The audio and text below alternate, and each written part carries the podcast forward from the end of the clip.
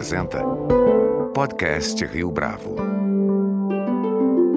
Este é o podcast Rio Bravo e eu sou Fábio Cardoso. Não foi de repente que a depressão passou a fazer parte do cotidiano de milhões de jovens mundo afora. Mesmo antes da pandemia e das medidas de distanciamento social, a crise relacionada à saúde mental já era uma notícia que causava inquietação. Só que esse ambiente se tornou ainda menos seguro de uns tempos para cá. Decidimos então, neste podcast, conversar com duas especialistas que vão trazer uma análise singular sobre esta temática. Para isso, contamos com a experiência de de Tamsin Ford, acadêmica da Universidade de Cambridge e pesquisadora clínica sobre a otimização de intervenções e serviços para a saúde mental infantil com foco nas escolas, e Isabel Hyman, psiquiatra especializada em adolescentes e consultora, atuando hoje em dia no Great Ormond Street Hospital for Children, que fica em Londres. Em 2015, a doutora Hyman foi a psiquiatra do ano, segundo o Royal College of Psychiatrists. Este podcast está em inglês.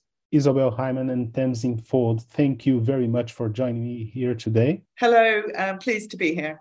Hello, and thank you for inviting me. So, Isobel and Tamsin, uh, I want to start with a general question about the impact of the pandemic on children's mental health in general. How bad was it? I think that's probably a question for for me to answer. And I have to say that the, the results from all over the world are varied. Um, and that probably relates to methodology more than um, to the actual findings. So I think it probably relates to how samples were gathered. Um, if people have used convenience samples via just social media, for example, you are likely to get a more affluent group and a more interested group. Now, those two things might balance each other out, but you don't know how many people saw the survey and didn't respond. And it's something that size alone cannot correct. Um, the other issue is what was going on in the pandemic. For most countries, there have been periods of greater or lesser social restriction or lockdown. Um, and it seems from the accruing evidence that that is what's had the impact. So if I move now to my own country, where I um, the data um, I know are best. So, the national survey, which is a very carefully constructed um, sample of children who were aged 2 to 19 in 2017. So, we have some pre pandemic data. The results suggest in 2020 and in 2021 that there was a deterioration at population level. This affected boys and girls, and it affected young children. So, by the first follow up, they were five. By the second follow up, they they were six. And in fact, we've just finished collecting data this year when the youngest children are seven. Um, and what that showed was a change from one in nine looking like they had a clinical mental health condition to one in six. And so I think there are probably groups that children with special educational needs or disability seem to be particularly vulnerable. And of course, older teenagers and young women, certainly in the UK, were doing badly before the pandemic happened. So we have evidence of a deterioration going on, which the pandemic has um, amplified. However, the news is not entirely bad. So there are many more studies of adults than there are of children. And in fact, we have a real data gap for children under 10 um, because of the logistics of collecting data, I suspect. Um, but several surveys show that there's a proportion of the population who actually felt life was better. Um, I think it's not that we're seeing novel risk factors, it's that for some groups, the, the standard risk factors of, of family conflict, um, parental poor mental health, social isolation, difficult relationships were concentrated by the pandemic. And for some sectors of society, actually, they were able to sleep better, they were able to exercise when they wanted, they felt more in control of their life, and actually, they had the spaces and resources to adapt well to lockdown. And in that group, what you see is a little bit of a deterioration initially and then rapidly returning to baseline levels. And some of them say they did better. And I'd um, just add to, to that. So, you know, Tamsin's an academic, child and adolescent psychiatrist. Um, and, you know, it's fantastic. We've got that population based data to tell us what's happening on average. I'm a clinician and I sit in the clinic and see what children and families come and, and tell me. And I think um, what's been very clear is that the pandemic itself, in the UK at least, the disruption to routine has really had an enormous effect on many, many children. So I think all those aspects of life which represent the sort of daily job for children, if you like, going to school, um, seeing their friends, doing their activities and hobbies. For almost all children, all those aspects were really disrupted. And again, I'd, I'd echo what Tamsin said for some vulnerable groups, you know, having those external activities was a really protective factor in their lives. So, not being able to go to their football team, not being able to see their friends in school. So, um, and then I think if you add to that, you know, many children for the first time experience the death of a close family member, grandparent, or a friend's grandparents or aunt and uncle, or they were very worried about the health of their own parents. So we saw a lot of children experiencing quite acute stress um, reactions. So I think there's that whole sort of um, you know, psychosocial impact. And then, of course, what we now do need to think about is have there been any effects on mental health of the virus itself in some children? And again, there's studies underway that are trying to look at that. And I think the good news is that in children and young people, it seems pretty rare that the virus itself is causing significant mental ill health. But there are likely to be a small subgroup where there are some direct effects on the central nervous system or on the, um, you know, the sequelae of having had a bad viral infection. And we know that other viruses like glandular fever, Epstein Barr virus, um, those sorts of things can have quite uh, dramatic long term effects on mood, fatigue.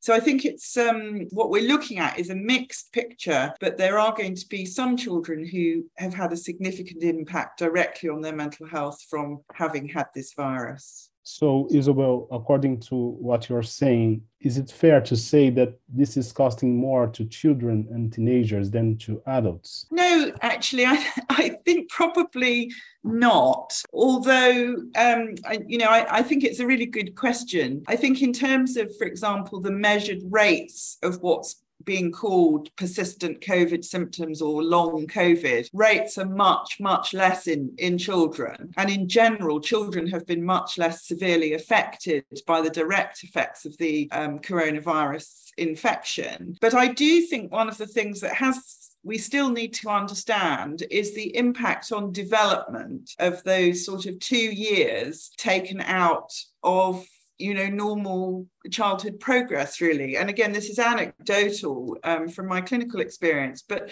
for example i'm seeing 14 15 year olds who started lockdown at 12 and they haven't done the things that you know 12 13 14 year olds usually do like going out a lot gaining independence traveling. So i really do think we're seeing a, a societal a little bit of a, a setback to ordinary maturation. I'm sure these young people will catch up um, um, but I think it's a little been a, a stressful period for families, um, you know, getting their children readjusted back into normal routine. I think there will be some groups that may be more vulnerable in terms of their age. So, again, this is anecdotal. We don't have good data on it, but I am hearing through lots of different channels that reception and nursery teachers are really worried about social development, language development, and um, just school readiness of the group of children who were babies and toddlers during um, the pandemic. Because, in certainly in most high income countries, families are very small. And so these children really haven't had the social experience that many generations do have. And I think um, the other group, you know, at the other end of the developmental scale into adulthood, universities and colleges are talking about students who are not as mature and independent as um, they would expect and who are struggling to cope with university life because actually a lot of the things that support people in university life like the clubs and the social environment just weren't there for their first or, or second year um, so it may be that there's a bit of a, a time effect or a period effect, but it, it's likely to hit different groups um, more or less. And I do think that in some countries, children were just not considered enough in the policy. So I think we were probably too quick, certainly in the UK, to shut schools, and that we didn't do enough to encourage vulnerable children to take up the school places that we tried to provide for them, and that we were too slow to open schools um, when we we could have done. We we focused on other aspects of society, and we really shouldn't have done. This is very interesting, Tamsin, because two years ago, people were saying that because kids and teens are digital natives, they would quickly adapt to online education. In your opinion, was it impossible to predict the damage we now recognize? You know, the, the idea that everybody has access to a device an internet to connect it to, data to access. Um, and of course, those risks or the exclusion from education because you don't have access to those all pile in on children who are facing other risks and who are vulnerable for other reasons. So um, I've been involved in a couple of, of different analyses of different samples that have demonstrated a very strong link between poor mental health and not being able to access things online. Also, I do think I don't know how primary school teachers, particularly in key stage one, so the early years um, from school entry up to age seven, how do you do remote schooling with children who are that little? I can just about see how you might do it with the upper years in primary school and certainly in secondary school. I wouldn't like to be the teacher in charge of 30 children. Um, when they're all, you know, turning their cameras off, or you know, I, I know a, a, research study I'm I'm doing. The really skilled researchers really struggled to engage a group groups of adolescents online um, in the same way that you would in the room. It's much harder. So I think, you know, we organize teaching in per- person in schools for a reason. And also, schools do not just deliver education, they're where you learn about your identity, they're where you develop your relationships, they're where you explore hobbies and things. Education is not just about academic results. So, Isobel, what are children saying uh, to you when they complain about this these two years? I think just coming back to the impact of remote learning, it is, a, again, a very, very mixed response to that. Some children did really quite enjoy it and they liked being at home with their parents and, and studying online. But I really think the majority um, have told me that they w- were really bored and, you know, fed up with sitting in front of a screen. And, you know, Tamsin mentioned vulnerable groups, but for example, I see a lot of children with attention deficit, hyperactivity disorder, ADHD. Online learning is almost impossible for that group of, of young people. And similarly, children with other neurodevelopmental disorders um, you know, autism or even quite mild degrees of learning disability find it very difficult to work without more hands-on, you know, practical activities. So I've been getting that feedback that they're just so relieved to be back in school.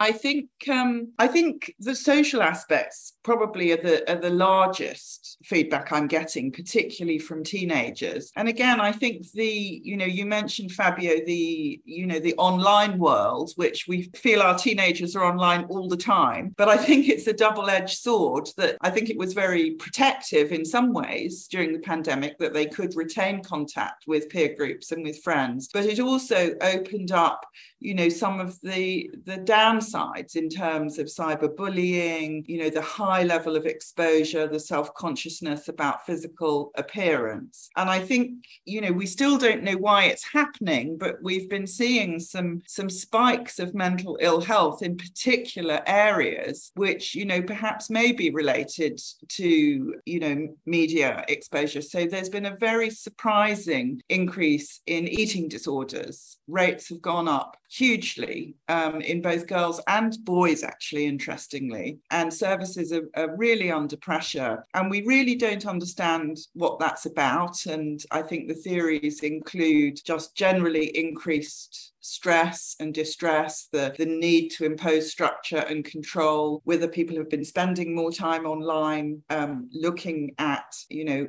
either images of, of, very thin people or sites promoting um, starvation and less eating. Um, and the other really interesting um, group, um, Fabio, that I've been seeing is children presenting with physical symptoms that don't seem to be related to an underlying disease but symptoms like not being able to walk properly or having an attack that looks like a seizure but that isn't epilepsy. And we've particularly been seeing groups of children with tics um, and syndromes that look very like Tourette's syndrome. And these have really gone up um, in frequency since the, the beginning of the pandemic. There needs to be much more research um, done on it. But there's just been some very curious, um, uneven, it seems like, uneven patterns of presentations of different aspects of mental ill health. Some experts say that social media and new technologies are key to understand these high depression rates. Do you believe that a different social media diet in this pandemic era would have made a difference? So Tamsin may know the research on this a, a, bit better. I mean, I return, I think, to this rather unhelpful response, which I think it's a very, very mixed population that we're dealing with. And I think there's some individuals who could be intensely vulnerable to having their mood lowered by experiences that they might, you know, meet online, including, you know, at its most extreme, you know, suicide promotion websites which have you know gained a lot of you know exposure. But i also think you know we we just can't have a kind of broad um you know anti anti social media response because i think there's many many young people who who thrive on it and sustain friendships and activities and hobbies and interests. So i think you know it's a responsibility for the whole of society for parents to also teach the children themselves to be uh, selective and to protect themselves, and for schools, and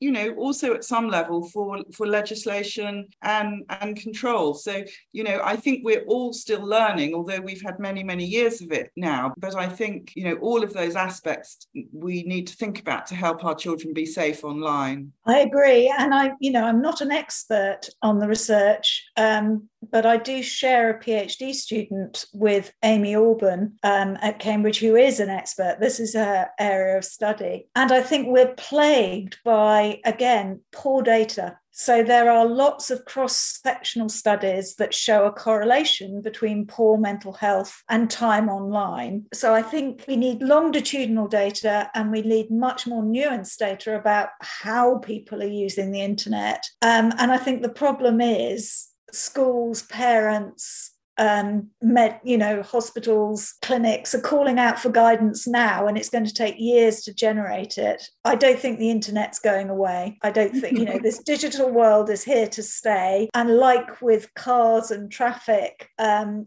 you know, it's both a huge benefit and a danger. And what we need to do is equip our children and young people to, to use the benefits and avoid the pitfalls as best we can. Yeah, exactly. From your perspective in UK, how difficult it is for children to say what they're feeling? How do they struggle with this? Well, I'll, I'll kick off, um, Fabio. I think it's been very encouraging that, you know, probably in the last 10 years, there's been huge increase of awareness of mental well-being mental health so I, I think you know there's much more acceptance of children being helped to communicate if they are feeling distressed and much more awareness amongst parents and schools where to where to go to get help. Um, so overall i think that's a good thing. I could you know i could go on a little bit about whether too much introspection and too much sort of emotional um, self-analysis in, in young children is helpful but i think you know the weight on, on balance is that it's great that this is being destigmatized. Um, people are able to, to talk about their feelings. I think what's a challenge in the UK, and I'm, I think in most countries of the world, is that the demand for support um, is really exceeding the capacity that our societies have on offer. So Tamsin will, will come in and, and speak more about this, but I think everybody working in child mental health is thinking about how do we cope and help with the children who come to us saying that they've got some issues or some problems from you know, just it maybe at the level where we want to reassure and say that's fine, that's a very normal way to be at this age. Most children have those sorts of worries, to detecting children who are at risk of developing mental ill health. And those are the ones we really want to get to early so that we can prevent deterioration. And then, you know, capturing the ones who are becoming mentally unwell or even are already seriously unwell so that they get the urgent help they need. And I think what I would say in the UK is that unfortunately, we, you know, I think we offer excellent services to children who are extremely unwell. I think you would not fail to get help. But I think even that part of the service is stretched and under resourced, and maybe, you know, can be the resource can be used more effectively. But what everybody's thinking about really hard in the UK is how do we support and help those next levels of children who are really numerous? And I think there's never going to be health services large enough to support um, all of those children. And I think Tamsin might want to talk a little bit about some of the um, thoughts about supporting children in school. Yes, so I think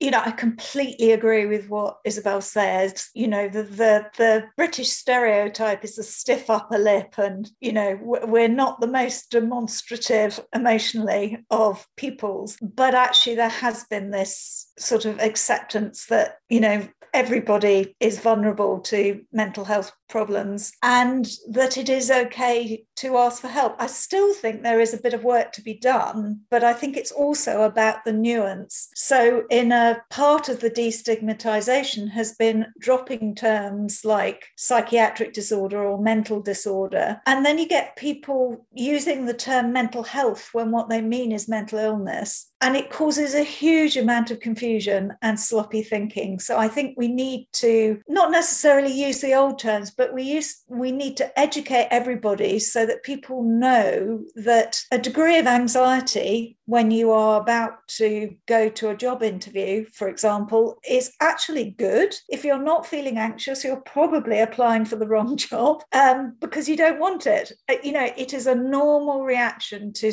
to stress. It becomes abnormal when it impairs with your function, your every your ability to deliver your you know everyday function and it's persistent over time and that there is a difference in that um, and that the response needs to be proportionate to the problem. So if you're going for a job interview or you know you've got a, a big presentation to give then practicing and reassurance you know will help you manage your anxiety. So on a population level, we need to get people to understand themselves a bit better and learn how to manage their emotions that are perfectly normal and are there for a good reason to kind of equip them to cope with things. But that the next level of response is not necessarily a full secondary mental health specialist mental health service you know so there's a lot of information that you could give people either digitally either guided by a therapist or just access to information that you can work through. That would probably suit a lot of people not all of them and some people would like more or less guidance and so that we focus services for the more severe problems on those who most need them. So that sadly the research literature in the UK shows that only about a quarter of those with a diagnosable mental health condition in school age groups get to mental health services over a 3 year period. So that's 75% of them who don't. They often go other places and I don't think services will be able to suddenly see four times as many. So we do need to get smarter about how we deliver evidence based care in a stepped way so that, you know, there's good general education about keeping yourself healthy. So, eating sensibly, exercising, doing things you like, um,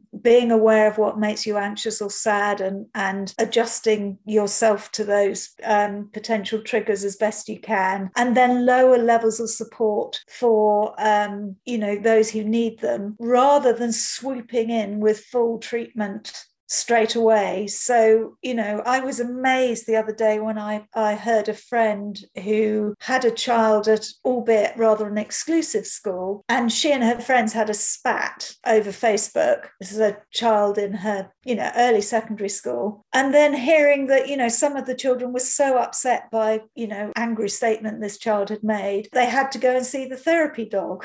And it's like, first of all, there's a school with a therapy dog. Well, they're wonderful things, but, you know, it's not actually a therapy dog. It's a comfort dog. You know, it's a dog that's nice to go and see. And, you know, I think the term therapy dog is wrong in that context. But also, where are the adults around these children who are calming, you know, helping the kids step back, calm down, you know, by responding with the, you need the therapy dog. What you're saying is these feelings are so extreme you can't cope with them. So here, have a therapy dog, as opposed to, well, why do you think she said that? Do you think she, you know, just helping them process and learn to deal with the experience a bit better Oh, so I think I agree. I totally agree with Isobel. I think we, in some ways, are moving too far the other way, where we assume that all distress is a mental health problem, and it's not. And if people want to learn more about this, there is a book called Losing Our Minds, I think, by Lucy Foulkes, which absolutely gets this nuance beautifully um, and it's written for the general reader. And you know i suggest you put it in your show notes for anybody you might want to read more because it's fantastic. But we need to pick people up on using language sloppily and separate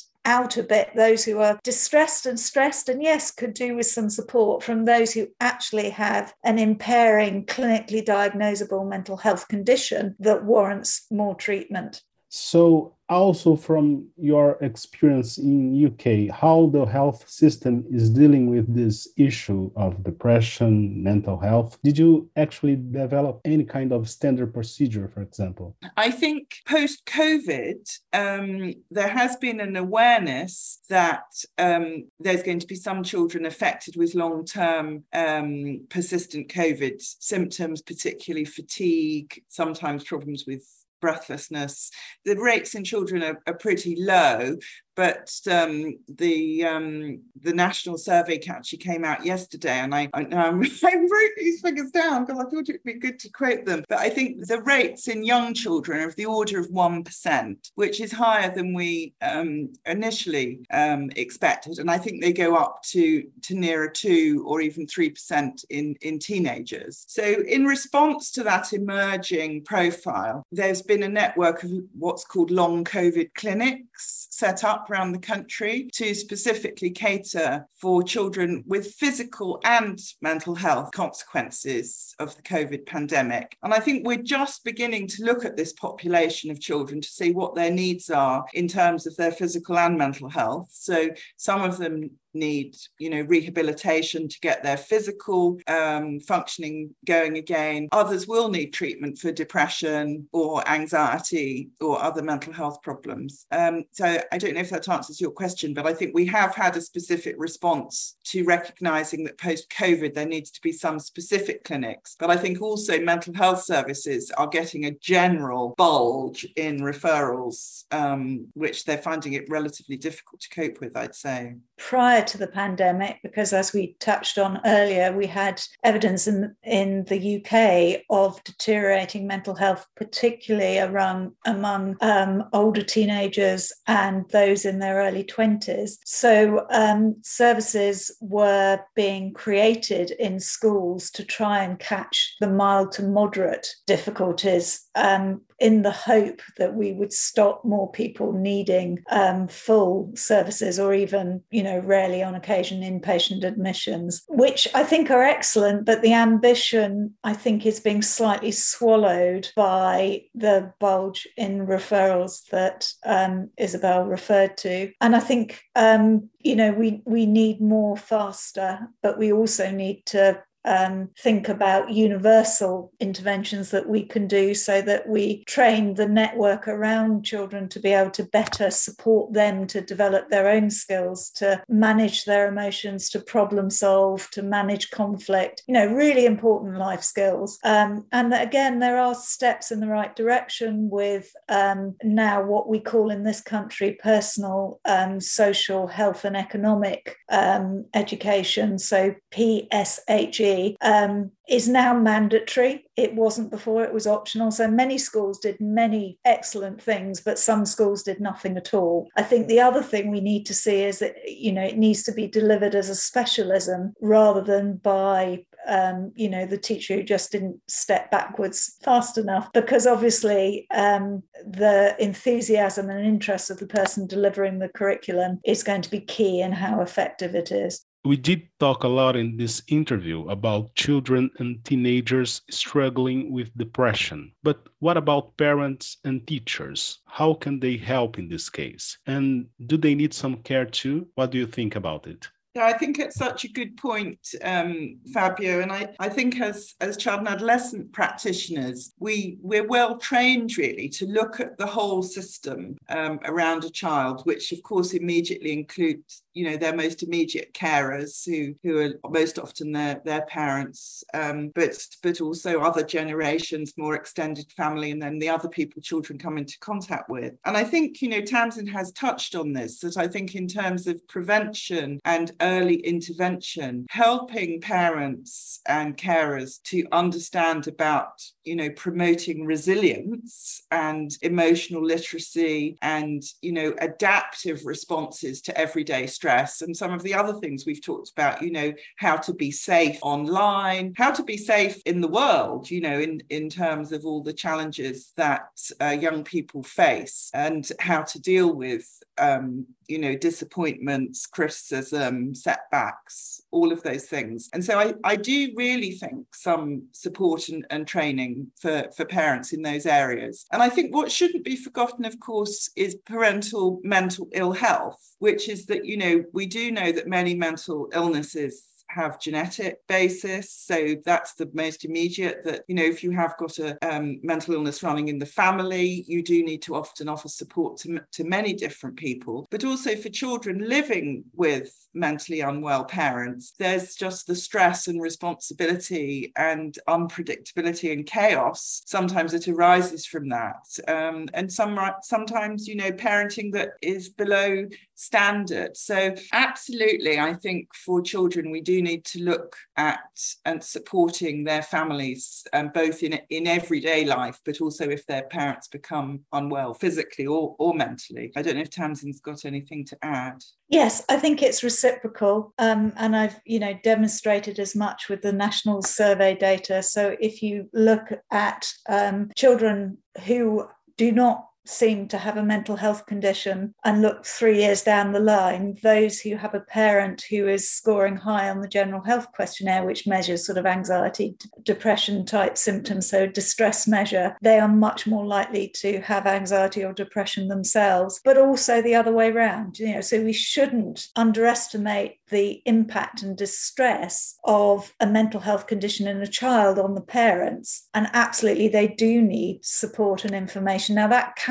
be just pointing them to high quality evidence based materials about, you know, what, what the issue is and what they can do to help. But actually, it might also be the active evidence based treatment of their own mental health condition. And yes, for some very few families, there will be a safeguarding element as well in order of making sure that um, you know that children are adequately parented or, or have access to good enough caring. I think Fabio, you know, to end as well on a on a positive note, I think one of the big advances in the UK has been um, the recognition that um, parents adults should have the um, ability to refer themselves for support and mental health treatment. And this has been a really, really successful innovation. It was, it was originally called Increasing Access to Psychological Therapies, IAPT, IAPT. And all over the country, a range of clinics have been set up where you don't have to have a doctor refer you. But if as a parent you're anxious, depressed, um, have got any problems, you can can self refer and actually get really good brief treatment. And that similar um, idea, it's not self referral, but that similar brief psychological therapies has really been expanded in children as well. So, you know, I think there's many areas of child mental health care that have really progressed in the last few years. So we should be ready to respond